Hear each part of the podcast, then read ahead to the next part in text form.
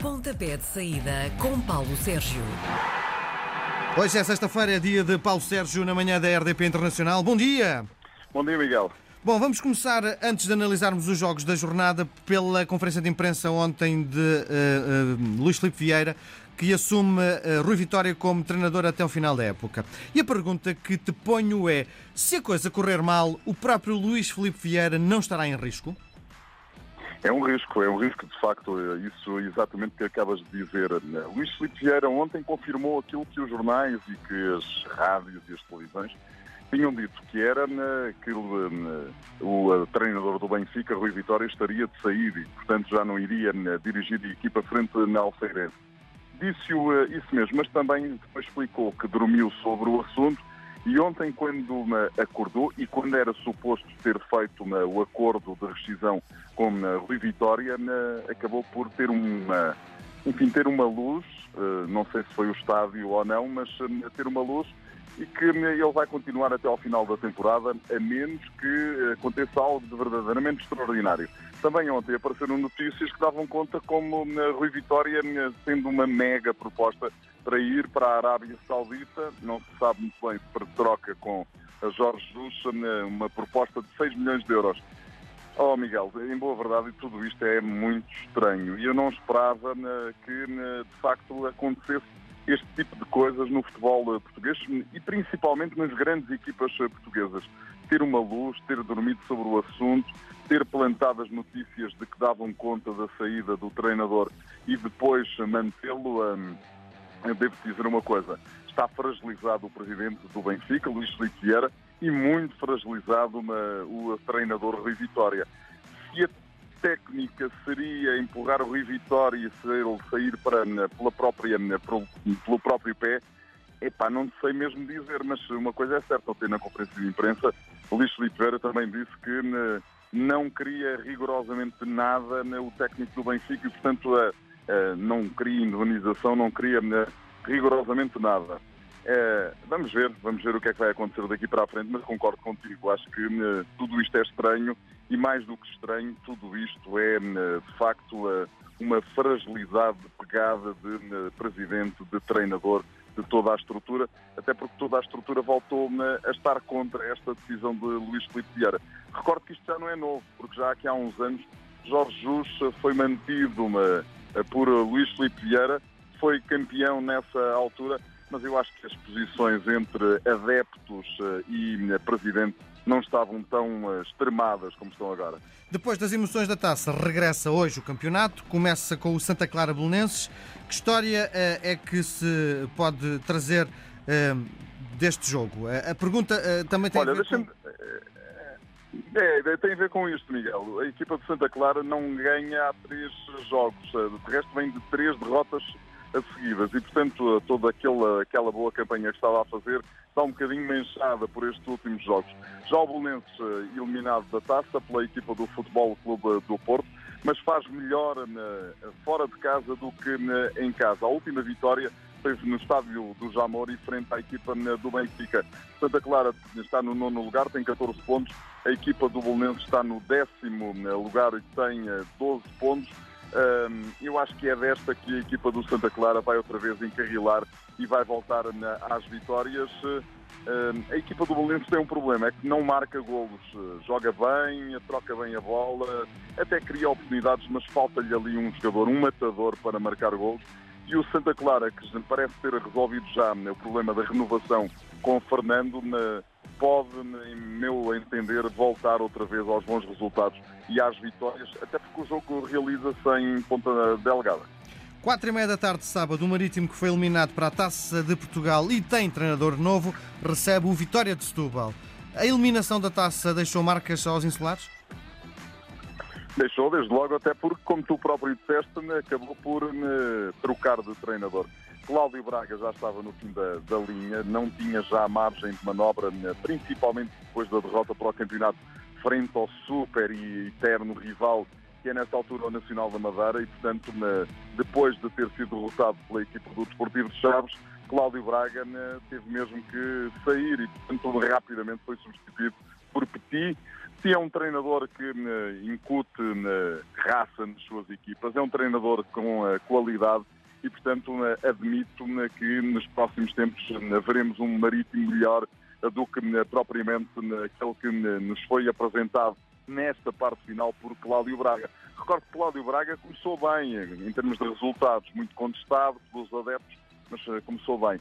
Do outro lado, tem o Vitória de Setúbal que está muito tranquilo, oitavo classificado, 14 pontos, ganhou facilmente na final para a taça e goleou por 4 bolas a uma e que eh, seguramente quer manter eh, essa tendência. Mas um Vitória de Setúbal que também em casa tinha perdido para a taça da Liga, com o tom dela, veremos que Vitória de Setúbal se apresenta no Funchal onde não costuma fazer bons resultados. Eu acho que já não ganha para aí há 10 ou 12 uh, temporadas e, portanto, veremos se é desta que o Marítimo volta a vencer, se é desta que o Vitória de Setúbal mata.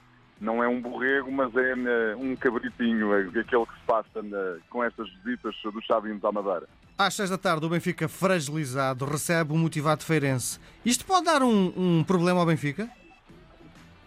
Pode ser um problema se a equipa do Benfica não encarar esta partida né, como deve encarar, ou seja, né, depois de todos eh, estes incidentes eh, ou acidentes, como quiseres, né, desta semana, depois da goleada em Munique, o Benfica tem tudo para, em casa, eh, voltar às vitórias. Veremos que, como os jogadores encaram tudo isto.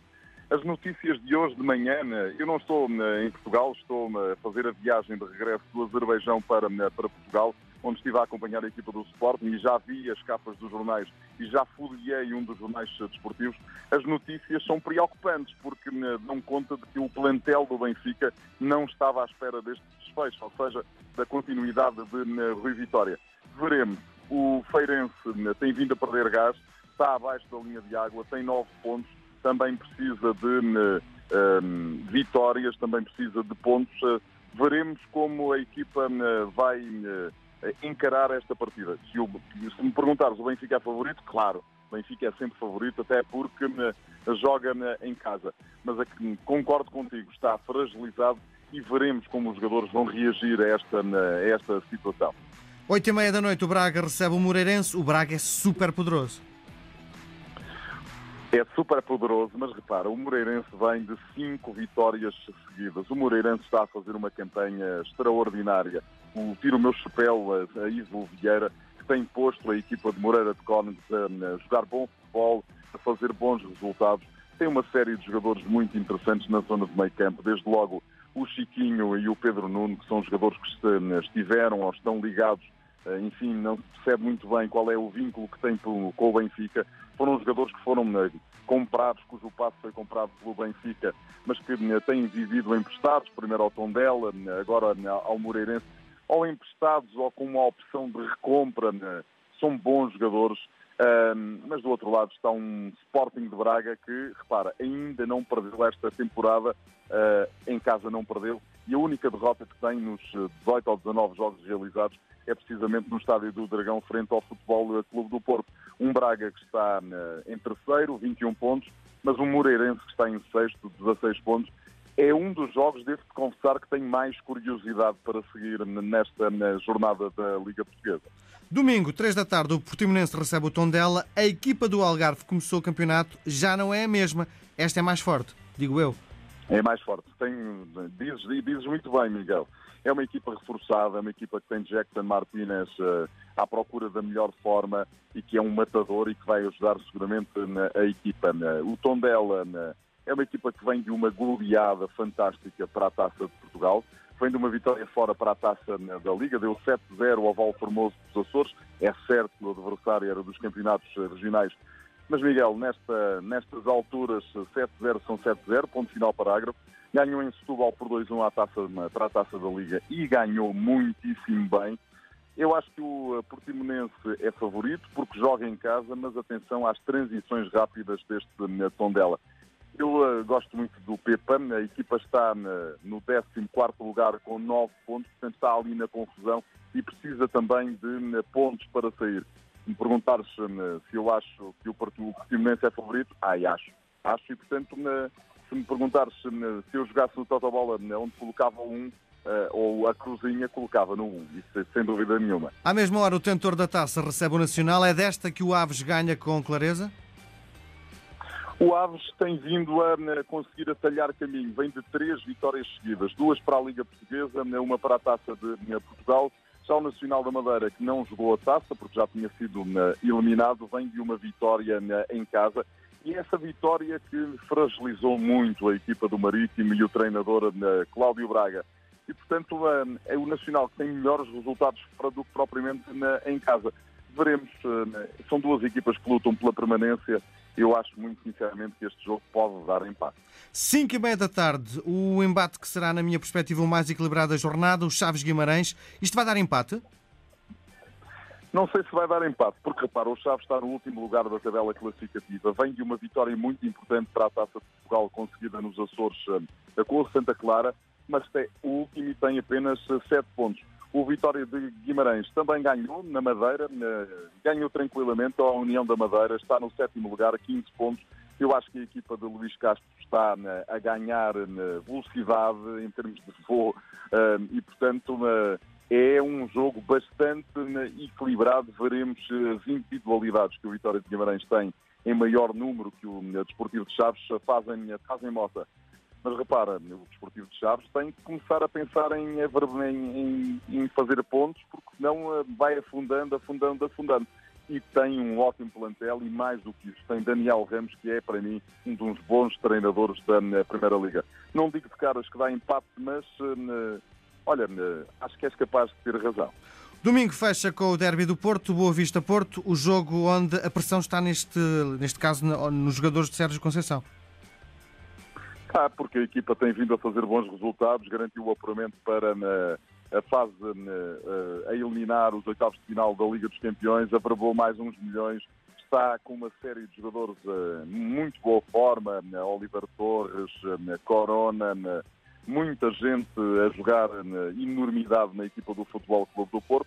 É o líder do campeonato, tem 24 pontos e apanha uma Pantera que está abaixo da linha de água, está no, no penúltimo lugar tem apenas 9 pontos.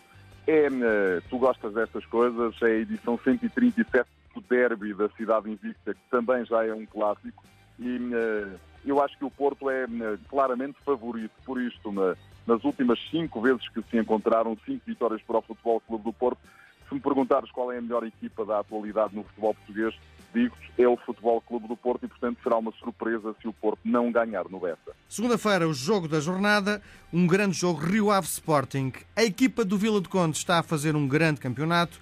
Esta é a grande prova de fogo para a, a equipa de Lisboa? É, sem dúvida nenhuma. É a grande prova de fogo para Marcelo Kaiser. Repara, eu ainda ontem tive a oportunidade de a relatar na Antena 1, na RDP Internacional e na RDP África uma vitória gorda, a segunda maior vitória da história do Sporting nas competições europeias fora de casa. 6 a 1 frente ao Karabakh. É certo que o Karabakh não é uma equipa da primeira linha do futebol europeu, mas que diabo, é o campeão do Azerbaijão, é uma equipa que tem dinheiro, que tem jogadores, eh, alguns jogadores de qualidade e está numa fase né, de grupos da Liga Europa. Portanto, não é né, propriamente uma equipa dos eh, campeonatos eh, regionais eh, do futebol português. O Sporting chegou, o Sporting está diferente com Marcelo Kaiser, está a ser mais pressionante, está à procura de ficar com a bola rapidamente. Ontem um dos jogadores na zona mista dizia que os jogadores têm agora 5 segundos assim que perdem a bola para tentar recuperar. Mas acho que tens toda a razão, porque a equipa do Rio Ave joga em casa, é uma boa equipa, José Gomes tem a equipa a jogar bom futebol né, e, portanto, né, é a prova de fogo para perceber se este, se este Sporting de Marcelo Kaiser é ou não um Sporting melhor do que era o Sporting de José Peseiro.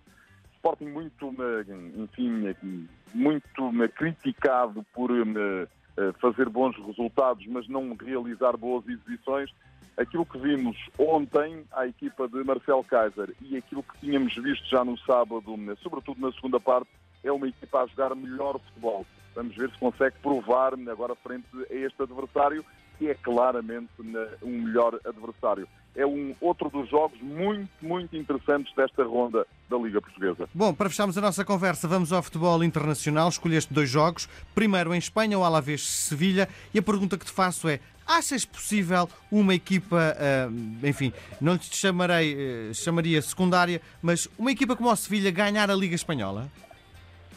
Uma, se quiseres, uma equipa da classe média alta isso. do futebol português, não da classe alta. Sim. Uh, acho, acho que é possível que isso venha a acontecer. O Real Madrid está uh, em crise, o Atlético de Madrid ainda à procura da melhor forma, tem muitos jogadores novos uh, e Simeone é um treinador que gosta de apostar nos jogadores que conhece e, portanto, os jogadores novos demoram a entrar.